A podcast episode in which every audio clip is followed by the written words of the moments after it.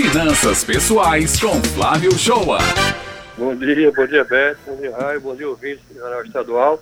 É, um dinheirozinho a mais, né? Primeiro tem que saber que é um direito garantido pela legislação, né? A empresa não está dando esse bônus para você não, né? Ela está é, com essa, esse dever dela de pagar esse preço terceiro, né? Primeira parcela, ela falou até amanhã, né?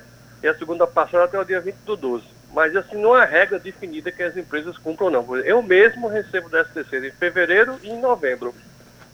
Então daqui a três meses eu recebo a primeira parcela do 13 terceiro de 2022 e vou receber a segunda no mês de novembro. É, tem gente que paga, algumas empresas pagam em junho, em dezembro, outras em julho, é, outubro. Então, assim, não é uma regra definida, não. A legislação diz que tem que pagar a primeira parcela até o dia 30 de novembro e a segunda parcela até o dia 20 de dezembro, né? E diga assim logo de cara aqui que não está proibido comprar não, viu, Rai? assim é melhor ainda. Mas tem que gastar com sabedoria, né, Flávio? Para não botar aí os pés pelas mãos. Muita gente já começa a se programar, digo por experiência própria, viu, Flávio? Hum. Com as, os presentes de final de ano. A gente sabe que certo. presente não Isso. significa carinho, amor, mas que a gente tem ali todo mundo uma listinha de pessoas que você quer presentear. Eu tenho um monte de afilhado, é. então para esses afilhados eu tenho que garantir, né, a minha lembrancinha. Então, eu sempre aproveito essa parcela do 13 terceiro, às vezes para matrícula já do meu filho, para os impostos de início de ano, mas muitas vezes também para garantir essa lembrancinha aí de Natal, viu? Primeiro, assim, se tem dívida, o melhor é colocar suas contas em dia, né? E deixar um gasto para outro momento, né? Outra saída é você determinar um percentual de quanto você vai gastar no 13 terceiro para fazer algumas compras como você mesmo agora evidenciou, né? Ou curtir as festas de fim de ano com o devido cuidado da pandemia que ainda não passou, né? Então, em primeiro lugar, se tiver dívidas, paga as dívidas. Se não, você pode até determinar um percentual né, do 13 terceiro que você vai gastar, né? Você bem lembrou que no começo do ano existem gastos extras, chegando como material escolar, pagamento das crianças, tem o IPTU e a taxa de lixo, que na primeira parcela ou pagando de, uma, de forma única tem um desconto sempre de 15%. Então é, te, é sempre bom guardar um pouquinho para honrar esses compromissos no início de 2022, né?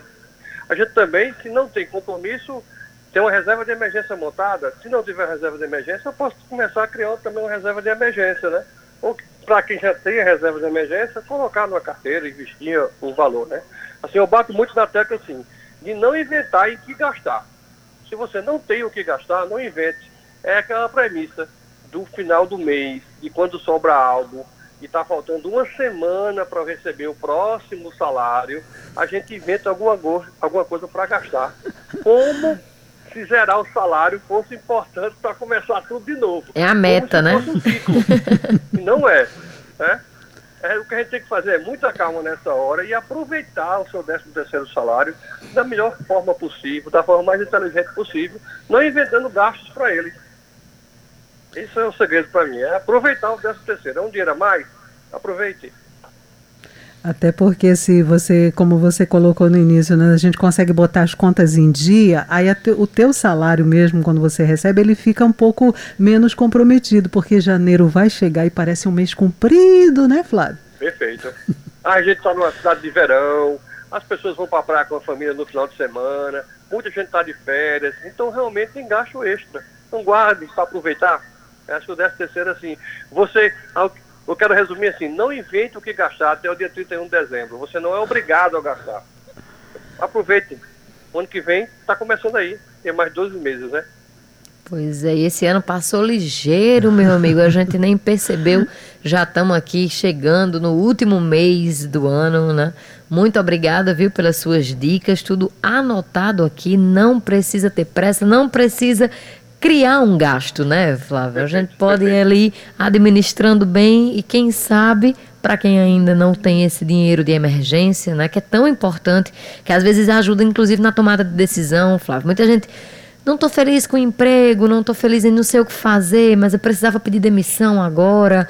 Quando você não tem nenhuma reserva, você não tem como tomar algumas decisões que a sua vida precisa. Então, Isso, ter esse dinheiro um é muito importante.